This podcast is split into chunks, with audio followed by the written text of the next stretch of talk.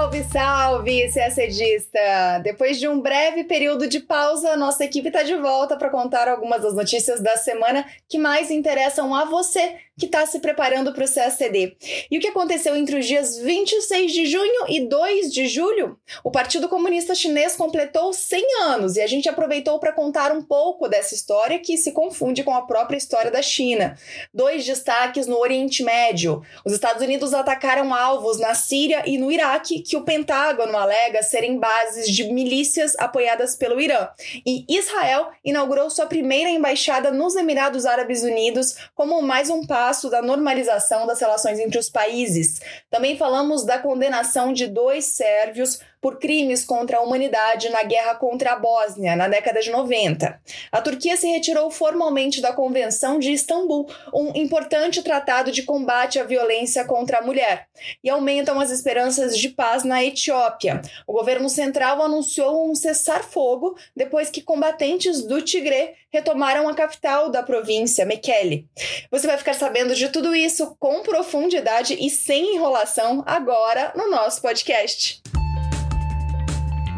A China celebrou esta semana os 100 anos de existência do Partido Comunista Chinês. A comemoração ocorreu na manhã de quinta-feira, dia 1 de julho, em Pequim, na simbólica Praça da Paz Celestial, de onde foram realizados 100 disparos de canhões para marcar o centenário. Também houve uma marcha de soldados e a exibição dos caças mais modernos do país, além de apresentações musicais coreografadas típicas dos eventos do partido.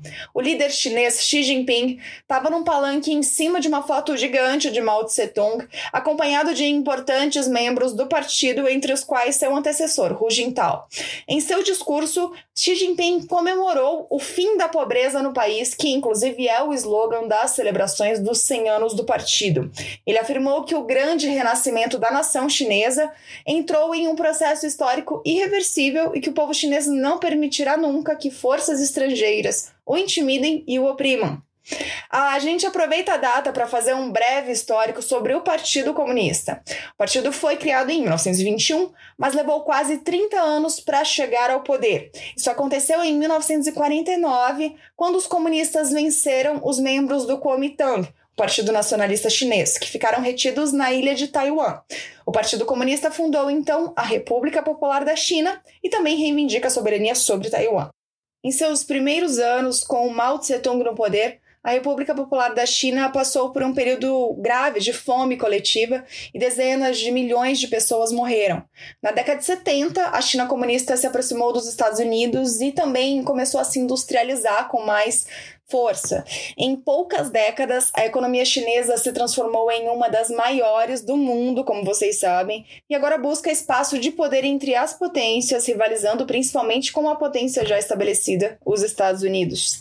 Em seu discurso de quinta-feira, Xi Jinping afirmou que o partido se preocupa com o futuro da humanidade e quer seguir com todas as forças progressistas ao redor do mundo para preservar a ordem e a paz globais. Vamos falar agora de Oriente Médio. No domingo, dia 27, os Estados Unidos realizaram uma série de bombardeios no Iraque e na Síria. As Forças Armadas dos Estados Unidos informaram que atingiram alvos em bases operacionais e depósitos de armamentos de milícias, como o Kataib Hezbollah. Milícias essas que, segundo o governo norte-americano, são apoiadas pelo Irã e são as responsáveis por ataques recentes contra bases dos Estados Unidos no Iraque.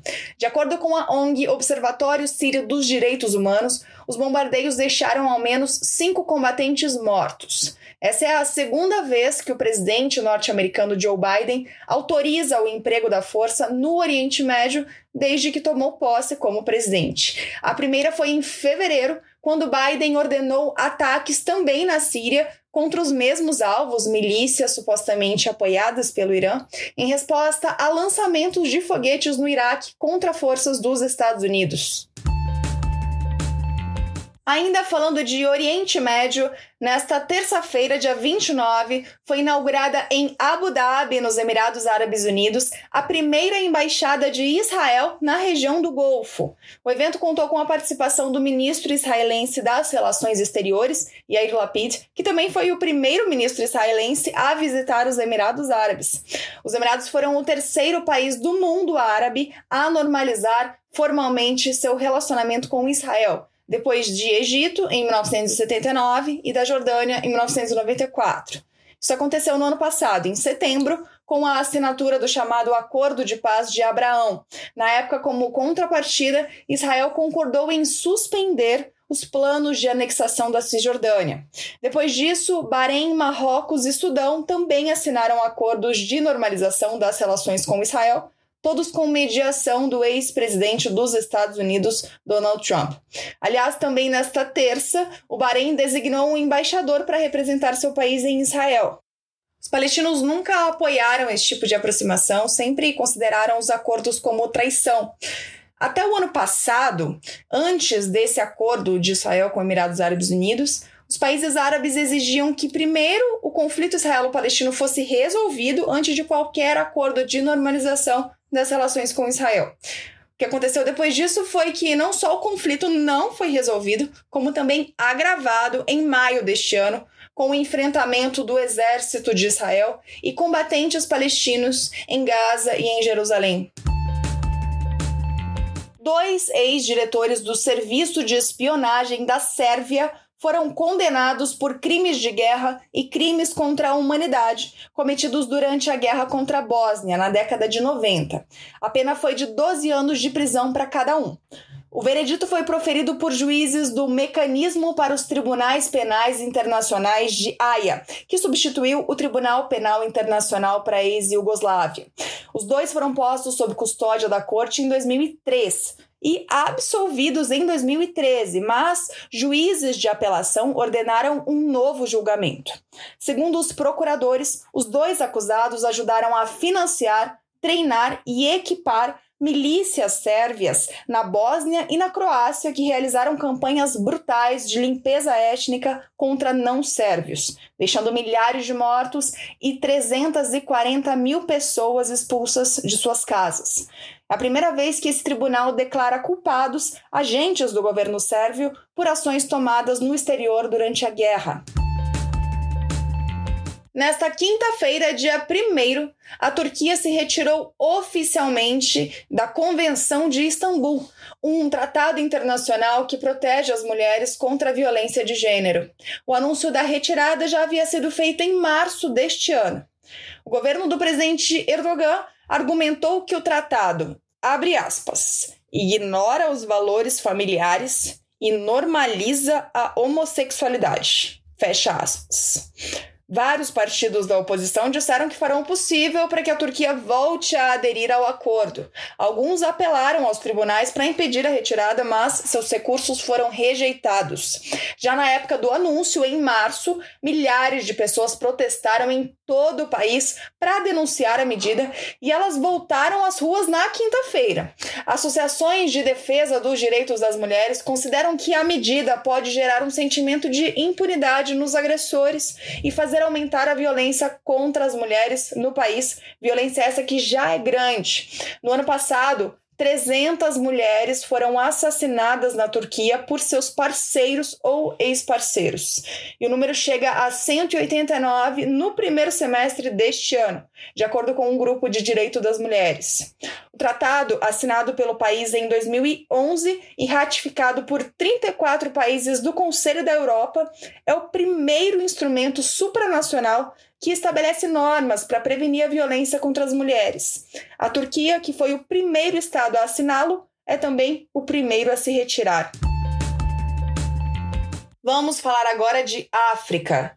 Depois de quase oito meses de conflito na região norte da Etiópia, Na província conhecida como Tigre, os combatentes da região anunciaram na segunda, dia 28, que retomaram o controle da capital da província, Mekele.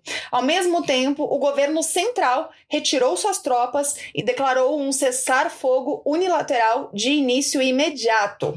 A reconquista de Mekele vem após uma escalada de tensões no conflito.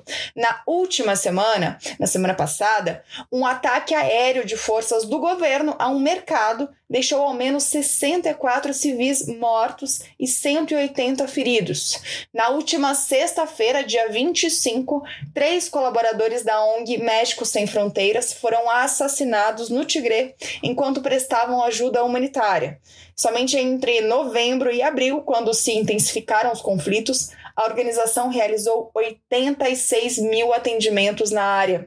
A guerra civil começou em novembro do ano passado, quando o primeiro-ministro da Etiópia, Abiy Ahmed, iniciou uma ofensiva militar contra a Frente de Libertação dos Povos do Tigre, partido nacionalista que governa a região. Ahmed justificou o ataque na época dizendo que foi uma resposta a um outro ataque a duas bases do exército etíope que, segundo o primeiro-ministro, tinha sido executado pelas autoridades do Tigre. A Frente de Libertação dos Povos do Tigre reclama que o grupo tem sido marginalizado da tomada de decisões desde que Abiy Ahmed assumiu o cargo de primeiro-ministro em 2018.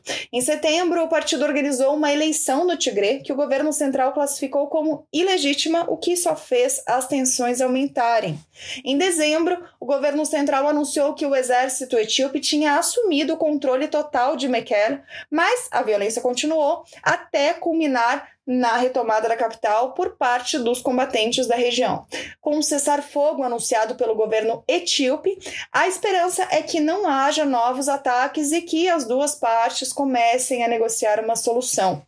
O secretário-geral da ONU, o português Antônio Guterres, disse que conversou com o premier Abiy Ahmed e que está esperançoso com o fim definitivo dos confrontos na região.